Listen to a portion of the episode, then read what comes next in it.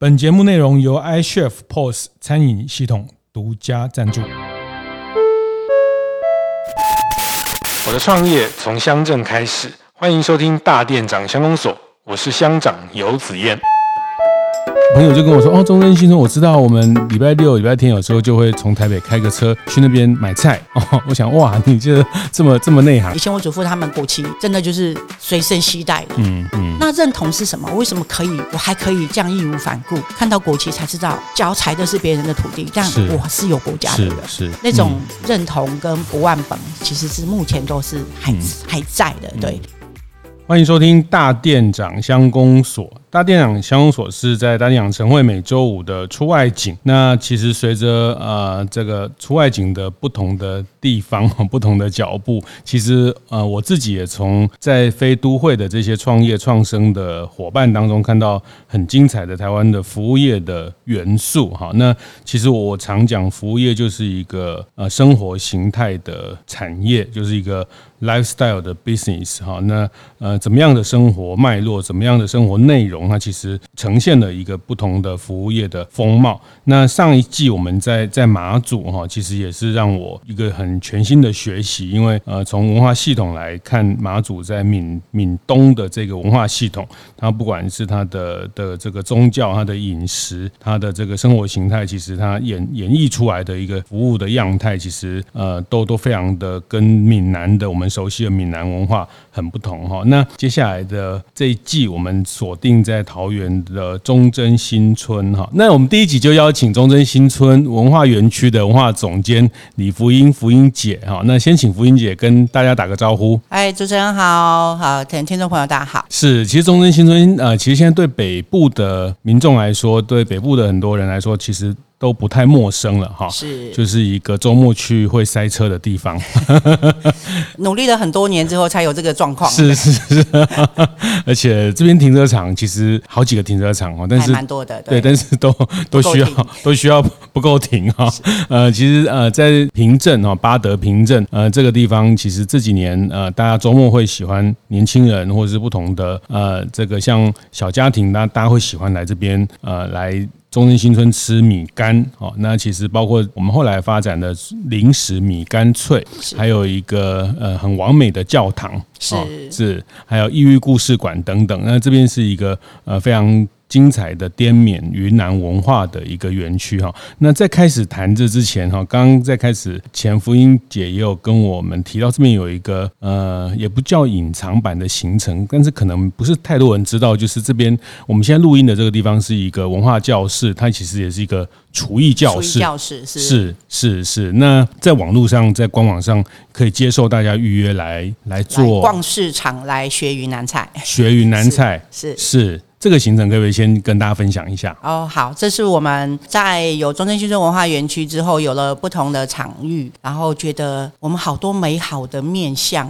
是好像要用不同的方式来介绍给大家。那大家来到中正新村，吃是我们最强的。好，大家来这边都是因为吃米干，所以来认识我们的文化跟故事。是对啊，我们菜市场其实一个中正市场是一个虽然很已经七十年的老市场哦，但是真的差超级多那种你可能没有人介绍就。错过或没有人介绍就看不懂的东西，对，所以现在的市场，我们觉得从饮食文化开始了解一群人的生命故事是最贴切的，对。所以现在市场导览也是一个蛮多团队来到这边会指定说，我想要做市场导览，嗯，对。嗯、那导览完之后，那些菜怎么煮，我也觉得好想跟人家分享，对，对。所以现在就是，哎、欸，逛市场买菜，哦，哦，买回来大家洗手做羹汤哦，就来学几道云南菜，嗯，那这些东西是你真的是可以把你学的菜是可以带回家，嗯。嗯嗯，去做的好，那当然很多东西是要来中正市场才买得到啊。是，好，所以我觉得这个呃，现在也是还蛮受欢迎的一个行程，就觉得哇，没有人介绍啊，没有经过这个游程，不知道原来中正新村这么的丰富。是，对，所以这个行程目前也很很欢迎大家真来好好体验一下。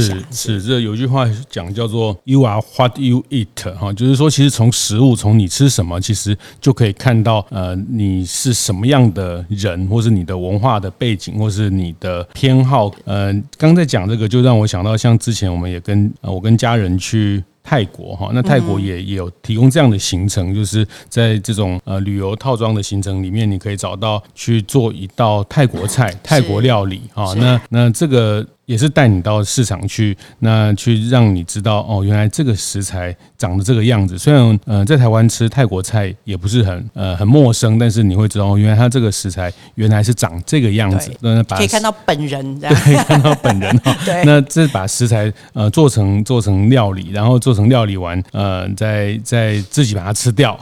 那这个呃自己做的东西一定最好吃。然后呃，它就是完整的一个文化的体验，也是一个饮食的教。教育其实对小朋友、对这种亲子啊、对对这种呃不同世代的这种沟通，也是一个很好的过程哦。那特别是菜市场啊，因为在中正呃这个市场跟我们这个园区的厨艺教室离得非常近，是嗯，步行两步就踏出去，对，两步就踏出去了哈。那我上次也听听听到一个朋友啊，因为我刚刚说啊，我最近要去中正新村参加呃歌酒节哈，前一阵子有一个歌酒节是福音姐主持哈，这个主持功力非常了得哈。那他就那就。分享自己的生活文化而已，对，是那这很难找，很难请别的主持人来主持。当然，当然，当然，对。那朋友就跟我说：“哦，中正新村，我知道，我们礼拜六、礼拜天有时候就会从台北开个车去那边买菜。”哦，我想，哇，你这这么这么内行，还会去那边买菜？然后有我们这边的市场是，应该怎么讲？就是它是一个，它是一个，你来了一次之后就会屌屌的那种。嗯、对、嗯，它里面真的很多熟食也好啊，酱酱料，呃，新鲜的食材。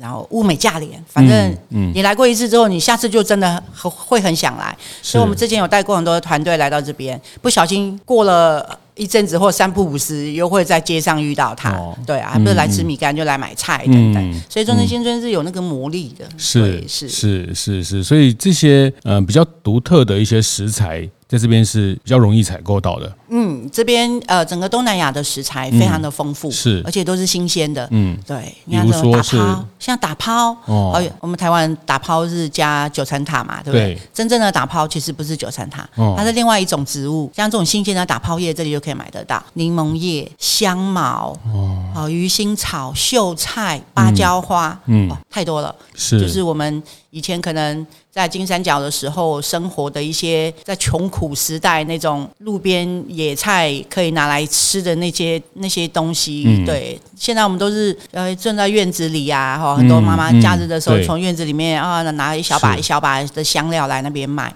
这个是真的是老饕跟吃过的人才知道说这个东西真的是太难得了，对，所以这边我是觉得真是是食材是相当相当丰富，是，是是，那我还是想请呃福音姐。也，你作为这个园区的一个文化总监哈，还是先嗯跟大家简单讲一下这个这个园区它呃其实过去我在我的理解大概五六年前呃没有那么的难停车，是 呃我也是呃因为呃认识恩宁啊，然后一路一路像。啊，几年前也带了大店长的见学团来参与呃这边的活动，那也也非常谢谢福音姐，呃，她不不但是也提供了非常丰盛的这个美食，也其实连上菜，连每个呃细节都希望让大家去感受到这边的金三角滇缅文化的一些呃的的魅力哈。那嗯，还是先请您简单。讲一下说这个园区它它后来形成成为一个一个文化园区的这个大概的一个历程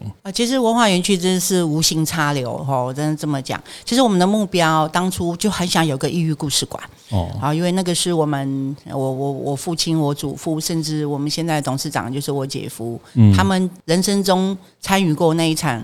战役，但是那一场战役牺牲了很多人在金三角前后三十年的时间。嗯，其实，在台湾没有什么人知道他们。嗯，嗯，那我们是故事中的人，觉得被人家遗忘这件事情，其实心里面有很爽。对，好，就觉得说，那当然我们很幸运啊，经过了这个战战火，经过了这些疾病等等，在那个穷苦的穷苦的生活这样一路走过来，能活下来这件事情已经很不容易了。那我们还可以很幸运的来到台湾，然后。又可以在这边卖米干，就是最基本就是温饱这些事情，是我们已经早已经是超越的。心里面的那个种子，觉得这个故事被遗忘，我们想要被人家记得这件事情，是我们心里面一直有那个种子的。嗯，啊，那以前可能没有什么能力来做故事馆，然后故事馆你知道，其实也还蛮花钱的。嗯，刚开始我们是推动，希望政府来帮我们盖故事馆，我们也推动了十来年。好，我们在推动的过程，我们也不断的收集一些东西，因为我们知道这个故事没有人知道，这一定是要不管政府盖还是我们自己做，这个所有的东西一定是要我们自己去完成。好，所以这些老照片啊、文件啊、物件啊，然后我们都是不断的在收集。好，那讲到政府盖故事馆这件事，罄竹难书啦。哈，反正一切美好的事情都错过了嘛。那我们我们董事长就是我姐夫，他也七十几岁了，他一直觉得说，如果这件事情在他有生之年没有完成，他应该。死不瞑目啊！他的他他的信里面是这样觉得，就是他觉得这一群被亏欠的人应该要被人家知道他们曾经做过的事情。那就后面就是政府，反正也很多是很多事情也是我我们也我们也看不懂了哈。反正就。后来政府没有要做这件事，那我们就后来就想说，那我们就自己来做。好，自己来做那时候刚好遇到捐存改建的时间点，哦、我们中正捐村整个是拆屋还地，把房子都拆光，然后卖给建商了。建商，然后就盖了大楼嘛。嗯、我们原住户也没有再再回来。是。后面我们有一群的房子是。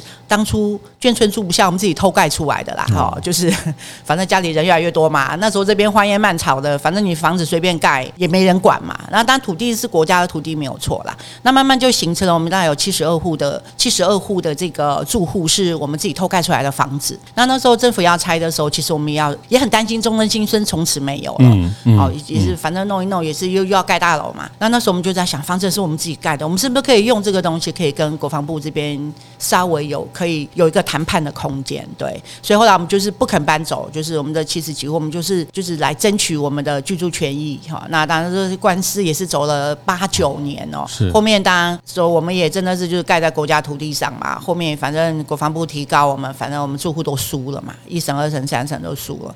后来是我们董事长也带着这我们一起呢去监察院去澄清啊。反正我们以前也知道亚细亚的孤儿居无定所，我们流浪颠沛流离来到台湾，那现在。还把我们的房子拆掉，那到底是让我们要去哪里？哦、嗯，就把我们的背后的故事说一说之后呢，监察院也觉得好像这样好像也不太好，好，那就是愿意来跟国产局和各个单位做一些协调，让我们把房子留下来。是，然后土地用租的，对，完成了这件事情之后，我们就很积极的就知道说，这因为这么多年的官司，其实是这里的烂烂房子都已经没有要整修，嗯，很多都已经是断垣残壁了。那我们想说，现在是一个机会，在很多人可能没有能力或不想把房子重新整。修的时候，我们可不可以把这些建物拿来做故事馆这件事情？对，那刚好我们这边有个圣德幼稚园，嗯，好，它原来就是个幼稚园，它量它的面积还蛮大的，就最适合做故事馆。嗯，对，所以那时候我们董事长就天天来找那个园长喝茶，那园长已经八十几岁了哈，他说他年纪大，他从年轻都就在幼稚园里面生活，他觉得他要在这边终老，他也不想把幼稚园给我们。当然就是这个精诚所至，金石为开啦，我们就是不断的在那个跟他。讲很多很多我们的对未来的规划，那园长其实也很感动，觉得好吧，那既然是这样的话，我就把老房子留给你们来做故事馆这件事情。嗯。嗯、对，所以我们后面就入手了这个圣德幼稚园，我们就决定要把故事馆盖在这里。嗯，那故事馆呢，照这样其实找人来规划啊、整修啊、地啊，都弄来弄去，就觉得哇。这个花的钱跟未来好像也是一个很大的问题，是对，是所以那时候我们就在想说，那总是要有一些生意可以来养活故事馆嘛。嗯嗯、好，所以呢，故事馆的周边呢也有一些断垣残壁的房子，嗯、对啊，我们就在想说，那不然的话就是做吃的我们专业嘛，是我们是不是把周边的房子也顺便入手，然后来在故事馆的周边一起来规划可以养活故事馆的品牌。嗯，好，所以后来我们就有了饮食盛堂，哈、嗯，那这种创意的云南料理，我觉得对年轻世代也是很受。他们也是很受欢迎，很受欢迎，他们能接受。嗯、后面有冰淇淋啊，嗯、有服装体验的文创馆啊。对我们也希望就是能够故事馆在这边之后，它就有一点旅游的旅旅游的条件在这边了。那旅游来总不能看完故事馆吃完米干就走了嘛？嗯、这样子对我们来讲，真的要养活故事馆也有点难。那我们在想说，哎，有没有可能来喝个咖啡啊？吃完米干之之后喝个下午茶啊，对不对？来搞个服装体验啊，后面就有些导览啊什么等等的。所以慢慢慢慢的是从故事馆做故事馆做一个中心点，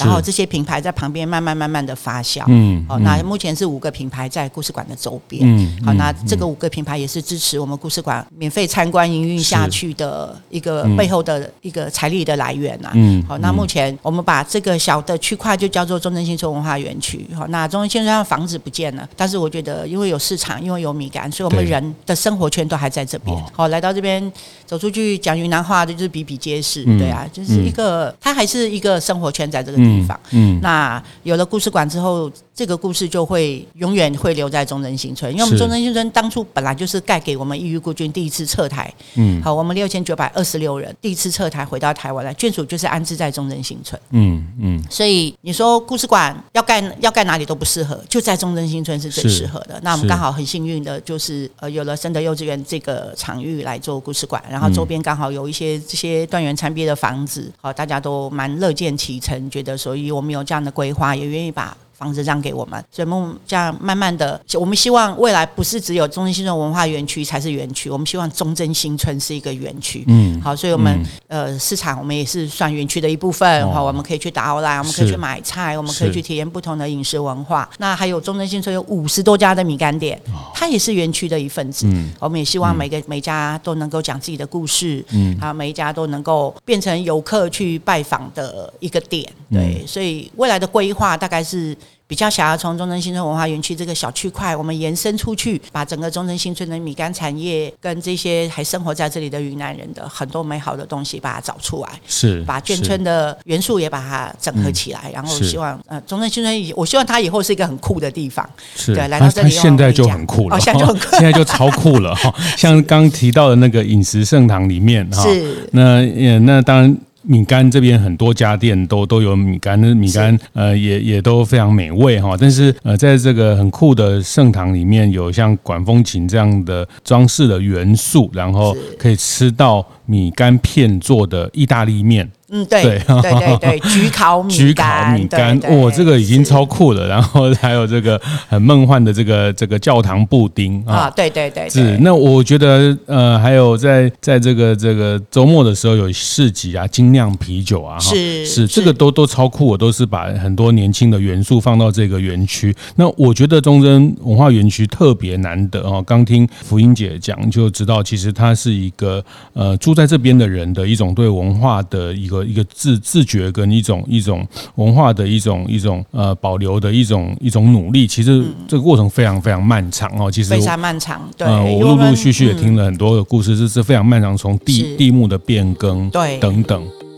节目进行到这里，稍微休息一下，和大家分享合作伙伴 iCHEF 的最新讯息。iCHEF 在近几年致力于永续餐厅运动，希望能集结餐饮产业的力量，一同打造更友善的产业与环境。然而，iCHEF 也深知，在打造低碳餐饮的这条路上，餐厅时常面临成本和供应的挑战，以至于难以付诸行动。因此，iCHEF 为了能够协助餐厅进一步降低踏入绿色餐饮的门槛，这次决定从最简易的日常耗材吸管出发，与知名社会企业玩草植造合作，共同推广水草吸管。这个水草吸管不但是纯植物原型，还通过 SGS 认证，制造过程也符合友善耕种的标准，无论冷热饮都可以适用。重点是成本相当亲民。希望能和餐厅们一起更轻松地打造绿色餐饮环境。我自己觉得这是一个很有意义的合作活动。对于永续议题有兴趣的大店长们，欢迎到 iCHEF 的部落格上看看哦。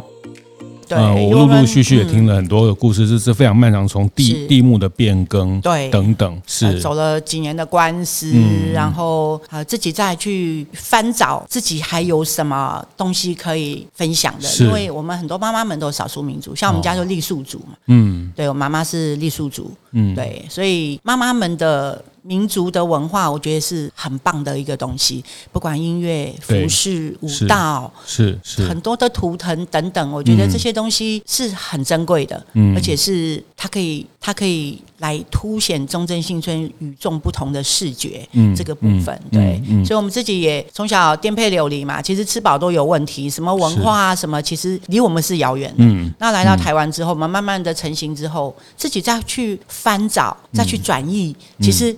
也花了很多的时间，然后我们又前无古人嘛，没有人带领我们，嗯、没有人教我们、嗯，那我们的文化又那么特别，是。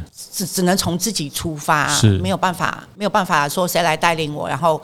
告诉我一条光明大道，怎么走才是对的？对、嗯，所以摸索的过程其实很花时间，是也很花钱，是对啊。再过来，我们本来就是产业面出身的，有时候吃饱肚子也还蛮重要的，嗯，对啊。嗯、所以这种资源的分配啊，有多少的比例要去做文化这些东西，是也是我们整个家族也好，整个团队也好、嗯，大家在沟通跟认同上面，嗯，对啊，我们也是做了很多的努力啦。是是，是，坦白说，这个地方的的地理位置并并不太适合，或是不是。说说呃，观光客或者是说很，就他比较真的要目的地的。不不易到达，对对，它也没那么不易到达，但是你你大概它也不在这种大众运输系统的某一个动线上哈，那你可能开车，像我今天从呃三号交流到那个这个平镇慈湖这个交流道下来，大概十五分钟左右，开车的可及性是是是可以哈，但是对一般如果是是观光或是比较年轻人，他要透过大众系统运输系统来，它其实并不是那么容易是。到达哈，但是可以把这个地方重新去。活化，那我觉得特别难得的是，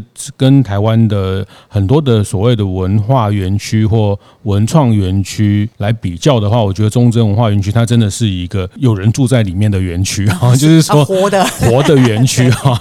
那那大部分就是它它形成了一个园区的的结构，然后或者是把它变成是一种一种呃这个场景，然后让让大家来这边开店。但是呃这边就本来就是我们在生活的地方，对对，它就是生活圈。嗯，它就是一个生活的的的的地方，那只是我们打造了一个把生活场域呃做成了一个让这个故事可以被被理解，然后可以产生一些体验，或从刚讲的呃，不管是卖餐饮的内容，或是甚至刚最开始我们谈到的去逛菜市场的这个体验文化的体验的内容，都都是我们后来这个园区可以服务大家的的部分。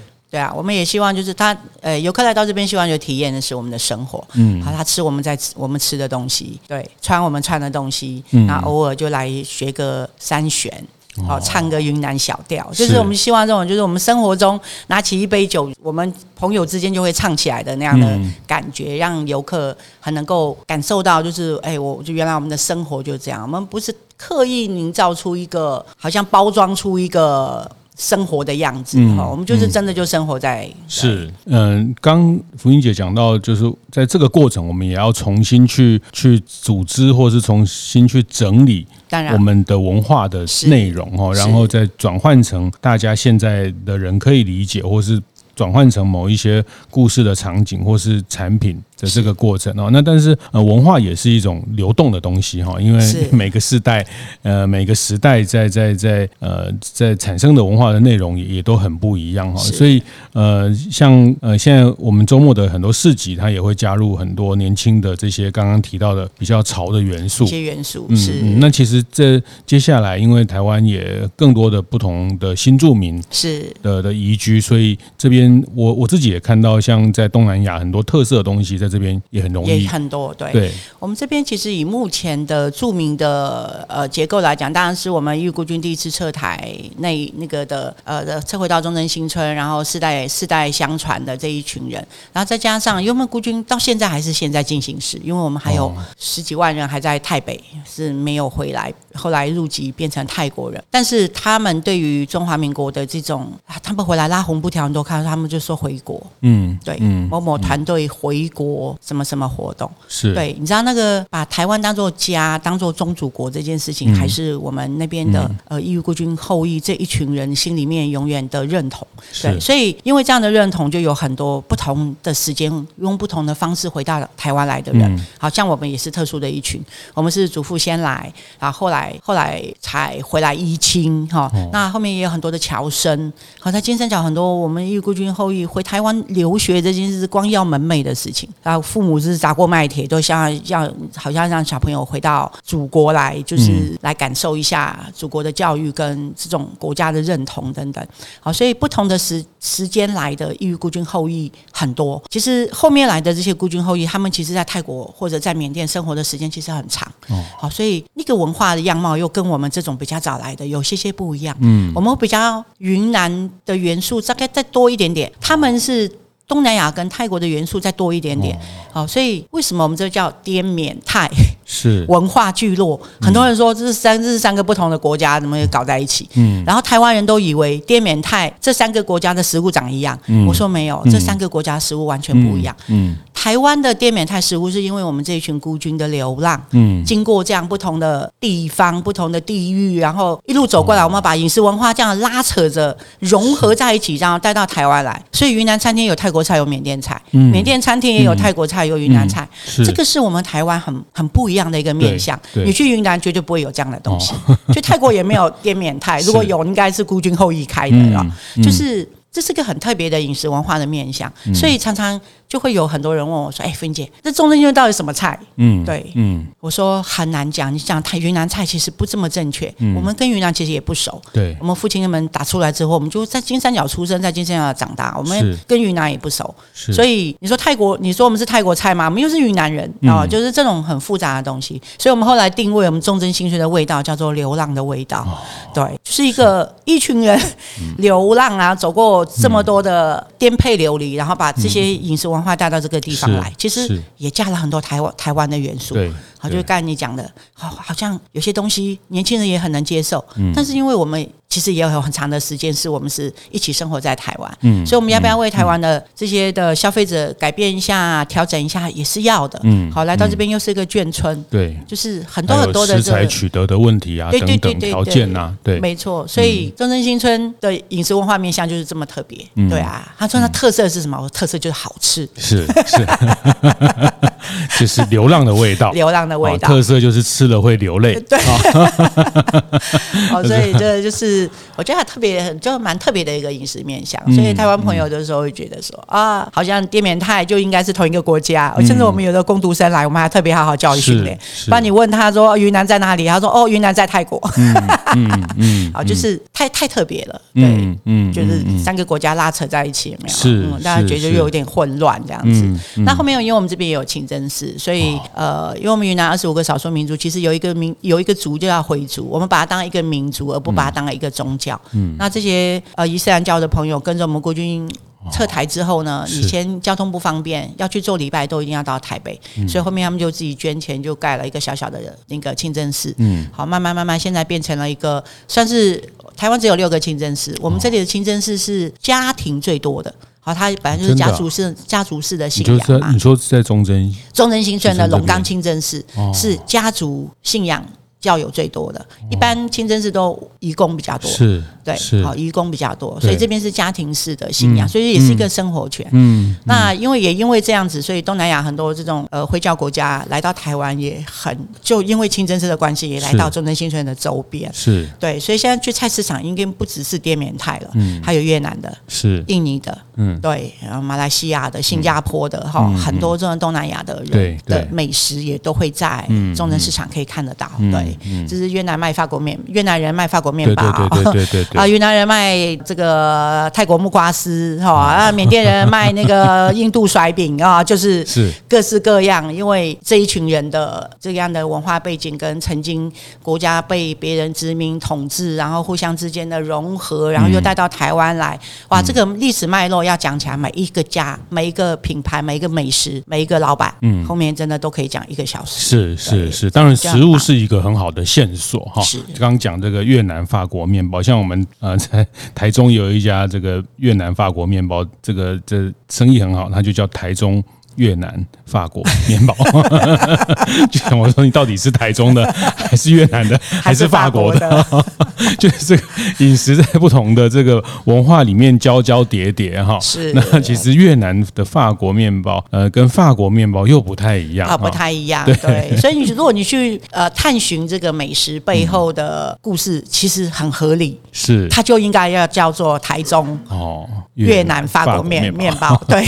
那个老板，你问他。他可以给你一个非常合理的答案，嗯，那个就是一一个人、嗯、一个人的背背景跟一路一路走过来的路，是是造就了今天有这样的品牌，对对对，有这样的食物哈，然后呢，也相信他也跟某一群人共鸣，所以他才在市场上有得到了的这样的的认同，还排队这样，欢迎，对对对对，是，所以对，确实文化。我我不知道是因为我自己年纪这个慢慢越来越越越大，还是怎么样？我我开始对于这种饮食的文化，或是餐饮背后的这种服务业也好，或是餐饮背后的这些文化的的故事，我越来越感兴趣哈。是。那那我我呃，其实，在在中正新村，你真的是可以呃探索到。这个呃非常多食物后面在这里面文化，就像刚讲的这个不同的呃这个越南人卖卖什么缅甸人的东西，缅甸人卖泰国人的东西。那其实台湾何尝不是这样啊、哦？其实台湾也也是因为在在呃一九四九的这个移民的的过程之后，然后呃台湾人卖卖。呃，北方的东西，这个呃，不同的这个用不同的呃角度来诠释食物这件事情。那我我最后还是想先请福音姐，我最后还是想再请福音姐稍微再再谈一下异域故事的这个这个大背景哈。那呃，我我想这个大概很难几句话就说完哈。那那他他真的值得大家到异域故事馆里面来来看来看看细节。那这个是一个战争博物馆哈。那其实这个为什么要要去把这个历史去去留下来，除了对呃忠贞新村的这群人有意义之外，其实对呃全人类都有意义哈。其实谈的是战争这件事情，战争背后其实是要反战哈，就是战争这件事情它。它带来的的伤害，带来对对人们的一种一种流离，或是刚刚讲的流浪的这样的一种一种破坏。那其实这个战争故事馆其实是要要跟所有的人类，或者是所有的人们去分享反战的的这个价值哈。那嗯，那我我坦白讲，我自己也也来看过，也听过故事，但是我觉得这个故事历史的这些过程。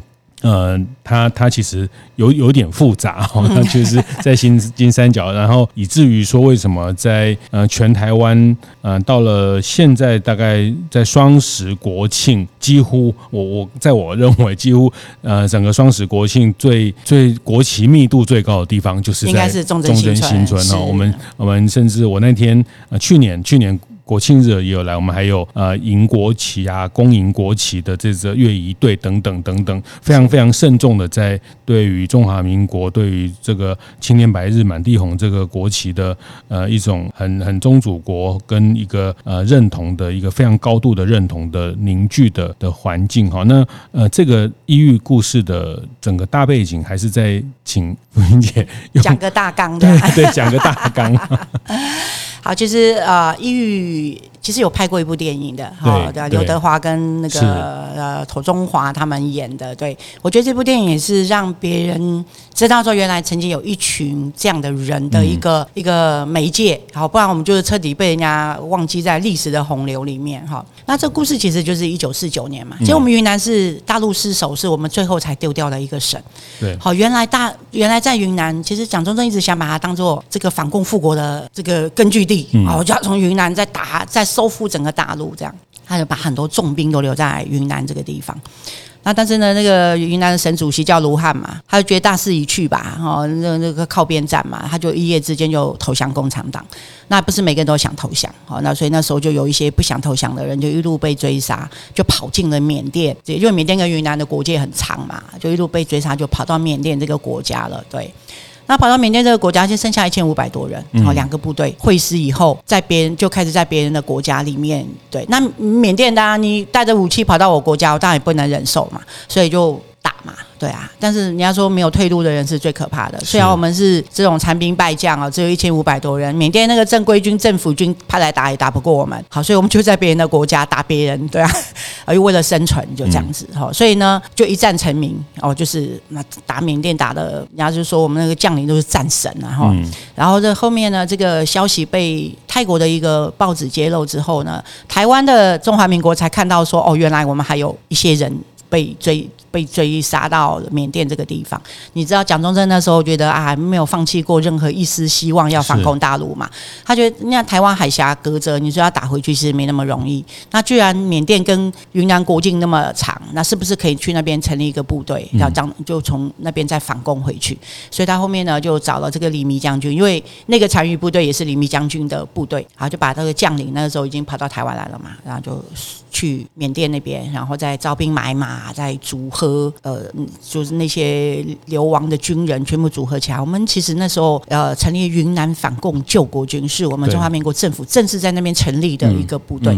对啊，然后开过反共抗日大学，对啊，学员都是几万人的这样子。对，所以就在金三角这个地方，因为金三角地方三不管嘛，辽国、缅甸、泰国都是鞭长莫及哦，所以我们就在那个地方就养精养精蓄锐啊。哈，那后面然后国际情势也得到一些支持，我们其实反共大陆了蛮多次。是的，我们也曾经去云南收复过八个县市。嗯，好在台湾反攻大陆写在墙上了哈，那个写在学校的围墙上哈。当然，真正的打回去过的是我们异域孤军啊。嗯，那当然就是后面就是呃，缅甸当然也受不了嘛。你当初几千人我就打不过你，你搞个几万人，他自己刚独立，他国力也很弱。我们就在别人的国家把别人国家打得乱七八糟。中国人打中国人，怎么打到我国家来？嗯，又打不过我们怎么办？跟小朋友一样，就告就告爸爸，爸爸就是联合国。哦，好，就跟。联合国讲说，你看中华民国部队放在我的国家，把我家里打乱七八糟。好，就是就后来联合国就出来制裁蒋中正，说你也不可以这样子，对啊，部队应该是要带回你的国家，不可以放在别人国家。好，所以呢，就有了第一次的撤台，就是被联合国。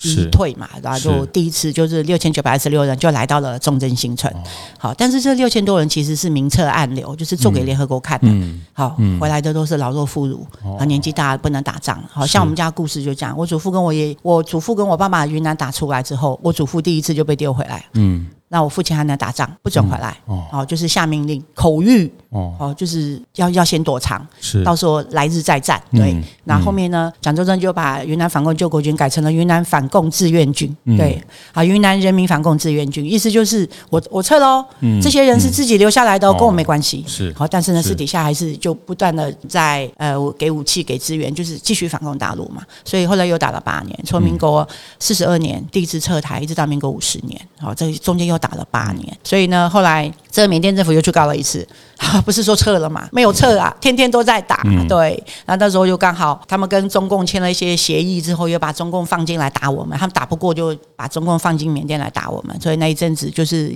很多败仗，然后抓到很多人啊，拿到很多武器啊，上面都写中华民国，而且当初都是美国支援台湾的武器，所以蒋中正拿到那边去打游击嘛，所以呢就证那个证据确凿，联合国又再制裁一次，蒋中正说，你你还是要把你的部队全部撤回来，不可以这样子放在别人国家，好，所以才有了民国五十年第二次撤台，撤到清境农场，嗯，大家去清境农场有很多民宿，叫做什么哈尼村啊，对，也有很多卖米干，对，百宜料理，对。好，所以是也是我们孤军的主意，就是第二次撤台。还有屏东那边，其实还有四个村。嗯，好，这都是我们义勇孤军撤回台湾的一个聚落。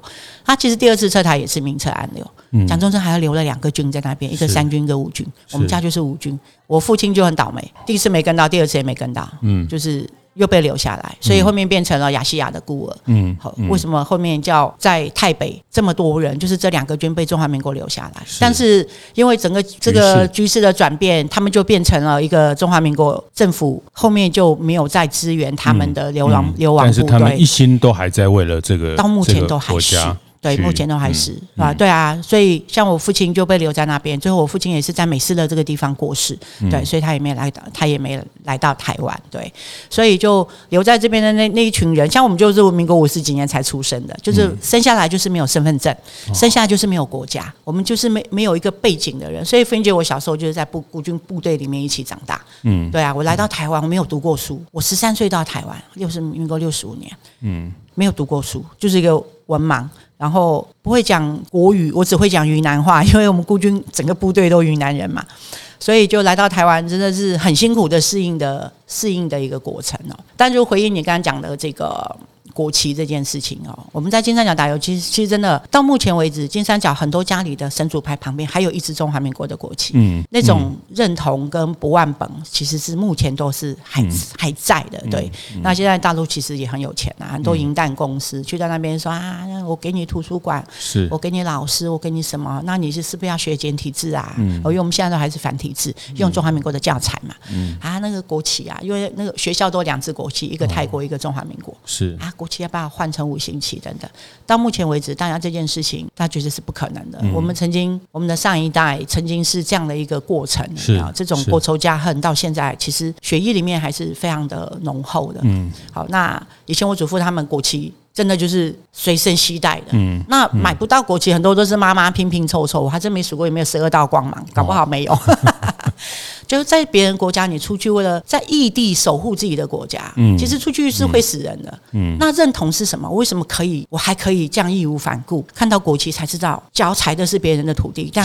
我是有国家的人。是，这件事情，我觉得这个情绪一直在中正新村，现在还在。嗯，那当然，像我就更浓厚了，因为我有经过那样的颠沛流离，所以这件事情，我们这一代的认同是完全是非常不可动摇的。嗯，好，所以故事馆，我们董事长也常觉得说，这个爱国教育是要把它拉回来的。嗯，中华民国现在所有的人其实没有一个共同的信仰。是，对啊，不管我们当初中这个对国家、对这个民族、对这个国旗的认同，那种感觉其实是很美好的。是。是对，那你看，你可以，我们为了那个小时候，为了那个我们一个棒球，凌晨两点起来看棒球，哇，打赢了，那整个村子放鞭炮，有没有？你知道那种认同？嗯，也许现在很多人觉得啊，你是被洗脑啊，被这样对？嗯，我觉得，以我们感觉，我觉得有一个共同的信仰是很重要的。是是，所以我们故事馆也希望能够告诉别人，国家很重要，因为我们曾经失去过嘛。嗯，然后也告诉别人说，其实战争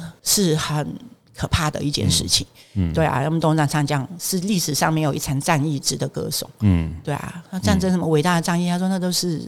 那都是屁话。他说没有一 场战役是值得歌颂的，真的。所以战争就是死亡，嗯，好，战争就是分离，战争就是锥心刺骨。所以像我们小时候，虽然我没有真正打过什么大的仗，但是那个颠沛流离是随时那样的，对，随时都是有一些枪炮声在响。所以有时候紧急的时候，我们衣服都要穿好。好，半夜可能谁打谁也不知道，枪声一响，我们也是跑。嗯，对啊，这种不安定的感觉，我觉得是很可怕的。嗯，所以我们也希望我们这个英语故事馆能够传递爱国，传递和平。是，对，就珍惜台湾现在所拥有的这样的安定啦。对啊，我们都太幸福了，没有没有经过太多的失去跟嗯这些流流流浪没有，所以大家都没有去意识到这些重要。我们希望我们能传达这个讯息。是是，刚刚福英姐讲到几个几个字，我也很有感受哈，就是因为失去啊，因为曾经失去，是，所以你们知道这个拥有其实非常。可贵是啊，那还有就是呃，当然我觉得国家认同这个在台湾呃，大概也是一个非常复杂的问题 啊。呃，但是但是核心呐，我觉得那个最终呃认同哪边或是不同的认同，其实呃有一个共同要要去去同意的价值，就是您刚刚讲的不忘本是这件事情啊，不忘本这件事情啊。那我觉得呃。大家花那么大力气把中正新村呃把它打造回来，把它这个故事呃不管透过美食的引诱啊，或是什么，让大家记得，让大家来体验。其实这些这些商业其实也也是希望说，这个商业还是有一个使命，还是有一个任务，希望大家走进故事馆里面去去理解那个时代是的困难，然后回头看看我们现在这个时代的的的该去珍惜的事情啊。那那然后我我觉得呃不忘本不忘本的这个这个价。哈，其实是是放诸各个各个放诸四海都要都要去去呃去看待，很很认真看待哈。那当然呃，台湾在确实我们是一个移民的国家，我们的这个这个多元。那我我常常自己也觉得，也正是因为我们就是有一个这样多元的的环境，所以打造了一个呃很多元的一种一种。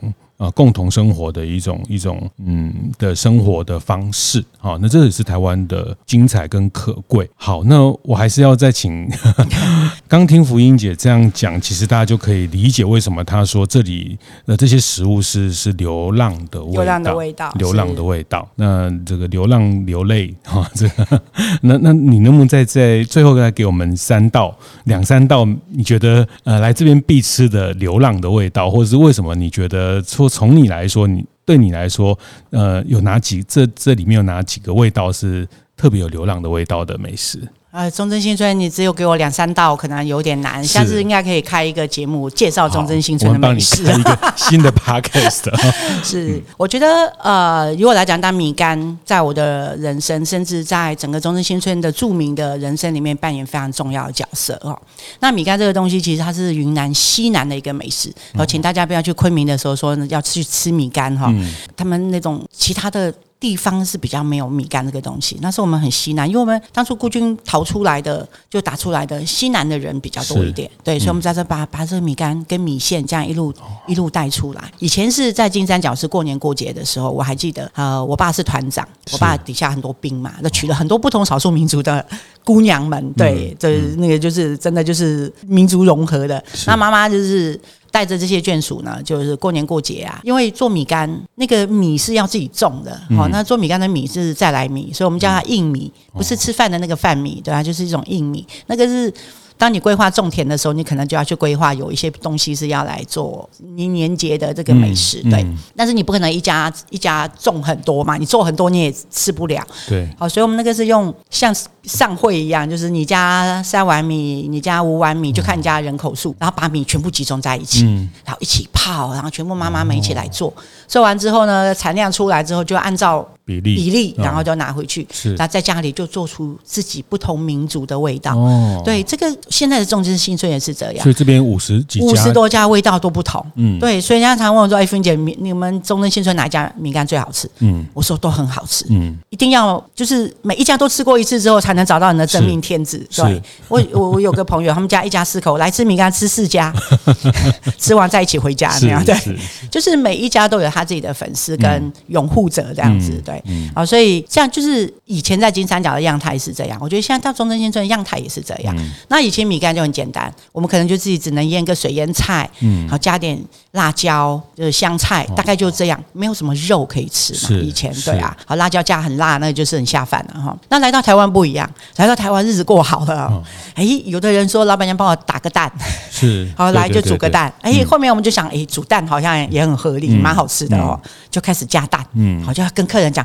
他也不要从口袋拿两颗蛋出来给我，嗯、你就来这里买我我家帮你准备的蛋就好。嗯、好，那我们这边菜市场以前也会常常有人去切猪肝、切肉片，哦、好，老板娘顺便帮我煮一下。哦、好，全家一家四口来吃一个小碗米干，然后老板娘要煮一大堆东西给他们家吃，有没有？嗯、就觉得说，哎、欸，这个好像也是一个生意哦。嗯、所以后来我们也是，有的老板切肉什么煮很厚。不会挑部位，其实也没那么好吃。嗯、那后来妈妈跟姐姐他们就说：“哎，去菜市场、嗯、挑最棒的粉干，然后切最薄的肉片，哦、就是烫在米干上面，嗯、这样也可以把米干的价值把它增加。嗯”对，嗯、所以现在加蛋、加猪肝、加肉片是来到台湾之后发展出来的东西。哦、所以就是日子过好之后，就吃的比较澎湃哈。所以现在就是每一家都是加猪肝、加肉片、加蛋。好、哦，请不要去云南找这个东西哈，没有，没有这。这个东西对，嗯、好，这就是我们云南算是台湾美食了，我觉得哈，它的样态是这样。那我觉得米干是来到这边一定要吃的，好、嗯，不管干拌的、炒的、汤的，我觉得都很棒。是，然后我们还是用纯米来做嘛，干拌的，哎，也有干拌的，做炸酱的、啊，嗯、然后像那种炒菜店就会炒米干，嗯，好，它有不同的方式来调理这个米干，嗯，我觉得每样都很好吃，是，那它真的也蛮健康的，它就纯米做的嘛，所以吃了不像吃面啊会胀气啊，就老人。家小朋友吃米干，我觉得都非常的适合。对，好，那米干这东西来这边必吃啦，哈。是。然后再过来就破酥包啦，哈。那破酥包其实我们在金三角的时候比较没有机会做破酥包，因为我们种麦子比较少。嗯。好，所以面粉这个东西我们比较没有那么的去接触。为什么叫破酥啊？我一直很好奇。它有一个小小的典故啦啊，听说呃破酥包其实说。呃，追根究底说，它其实不是云南人发明的美食，它因为云南地处边疆嘛，以前的什么呃什么诶失意政客啊，嗯、那个屡屡考不中的穷书生啊，就是去隐居养伤的地方，有没有？嗯、好说，听说这个是一个穷书生，他从小妈妈带给他吃，那是哪里人搞不清楚，反正不是云南人。好，那你说隐居也要吃饭嘛？嗯，好，所以他后面就做这个妈妈从小。做给他吃的包子，好，做着做着就很有名，嗯，好，那很有名之后呢，一直没取名字，是，好，包子是没名字的，嗯、对，嗯，那后来呢，说那一天有一个小女生来买了一个包子，咬一口实在太好吃了，哦，手舞脚蹈。包子就掉了，就掉到地上之后是碎掉的，是，对，因为它那个皮是有加一些酥酥油，对对对，有层次，对对。我们现在改良没有以前那么酥了，因为那么油其实对健康也不好，对，好，所以那那时候的酥是真的是很酥的，对。那有一个老客人在旁边吃，就这样说：“哎，老板，你那个包子都没有名字，你看看这个状况，你应该就叫它破酥包啦。”对，所以是这样的典故来说，叫它叫破酥包。对，那破酥包其实是一个非常难做的嗯美食。做工做工非常非常的复杂，所以我在金三角的时候，我还真的没有什么吃过破酥包这个东西。但是我来到台湾的时候，那时候有好多北北，嗯。哇！自己在家里做，然后推着车子出来卖，是躲在棉被里面的包子，你知道？我第一次吃到破酥包，真是一辈子都难以忘怀。那个棉被掀开，那个香气，哦、哇！拿一个破酥包，然后那油油油香香的，这样，嗯嗯嗯、那吃一颗怎么可能够？对啊，那个哇，放在嘴巴舍不得吞下去的那种好吃。嗯。但是后来慢慢的老人家凋零之后，没有人要做，嗯，太麻烦了。嗯。其实妈妈其实是会做的，是啊，妈妈是跟姐姐其实是会做的。然后呢，后面我们就在想说，那这样的东西，我们现在做文化也好，做故事也好，那最不能丢掉应该就是美食吧？嗯，我们是从美食起家的嘛，是也要从要用美食来支撑文化跟故事嘛。好，所以我们觉得这个好东西应该是要把它找回来的。哦，这个过程当中，我们也是从自己人开始学起，有没有？那个经验值太高了，有的时候那种天气的变化啦等等的，会影响那个包子好不好吃，那个落差是非常大的。哈、嗯，我们也是经过了很多年的，现在就是用。那个 SOP 把它切割是啊，前面这一段就是培养一群人，中间那一段再培养一群人，你很难找到一个老师傅从头到尾都可以把它做得很好。所以就是擀皮的擀皮，发酵的发酵，包的包，是哦，就用这样的用切割的方式把这个技艺算是用把它留下来。所以中正新村现在破酥包算复活了啦。好，大家吃完米干之后最容易带走的就是破酥包，还有不同的口味。对对对，那过来就是大薄片豌豆粉啊，哈这些东西。大薄片，嗯，大薄片。大波贝也算是一种战争食物吧。好，以前杀一头猪，啊大概只有猪大便跟猪毛没吃啊，其他都吃掉了。是，对啊，所以你看，我们猪皮就拿来切刀，拿来切。猪皮的真皮层拿来切成大薄片，嗯啊，猪的皮拿来晒干就炸成泡皮。现在吃米干是不是都会加一个猪皮一起吃？是，就是物尽其用，物尽其用，把所有的东西都把它处理得完完整整哦。这也是我们从从苦难中走过来是发展出来的一种美食，流浪的味道。对 对对，所以我觉得很多很多啦，对啊，尤其云南的家常菜，嗯，不胜枚举。我觉得真的，就各个族群来吃过云南菜都没有都不会踩到雷。是，没有人觉得不好吃的，对，可以一来再来哈，一来再来，光五十家米干店就可以来个三十次、四十次，哦，对，对，每次来吃不一样米干，吃不一样，对，到最后会找到你的真命天子，对，啊，这个这个很值得来探索，我觉得这也是这边一个很精彩的聚落哈。那因为这个聚落它它特别难得啦，就刚刚提到它也是随着它的生活形态一直在演进哈。那其实这边呃，因为附近也有这种住宅区，其实也是在满足呃这边住宅区的这种。日常的生活啊，所以跟大家的喜好或口味其实也呃很特别，就来到这边，你你很快就会有一种异异国感的感觉。但是这些熟悉呃很多的食物的熟悉，其实并没有什么呃障碍哈，就是说你很容易就就就就去。可以很快的去接近到这些美食，谢谢谢谢中正文化园区的文化总监哈李福音福音姐，呃，很用很简短的方式聊聊 这个中正新村的故事哈。当然我们呃在接下来的好几集也会都呃持续的来找到中正新村在在这里面呃不同的世代，他们用不同的的时代的的方式来来把这个文化呃不忘本，然后再把战争的一种反反思跟反省。啊，透过不同的体验的方式带给大家的故事，也也会一集一集跟大家分享。谢谢，谢谢福英姐，谢谢，谢谢主持人，也谢谢所有的听众朋友，有空来中正青春走一走，一对，来干一杯，一定要来找我一起干酒醉，干酒醉。对，你千万不要跟福英姐讲到酒这个字，那个后果自己承担。对，要扶走或抬走都可以，扶走或抬走。好，谢谢，谢谢，谢谢大家，谢谢，谢谢。听完也邀请大家到 Apple Podcast 订阅、评分、留言。大店长相公所，我们下周见。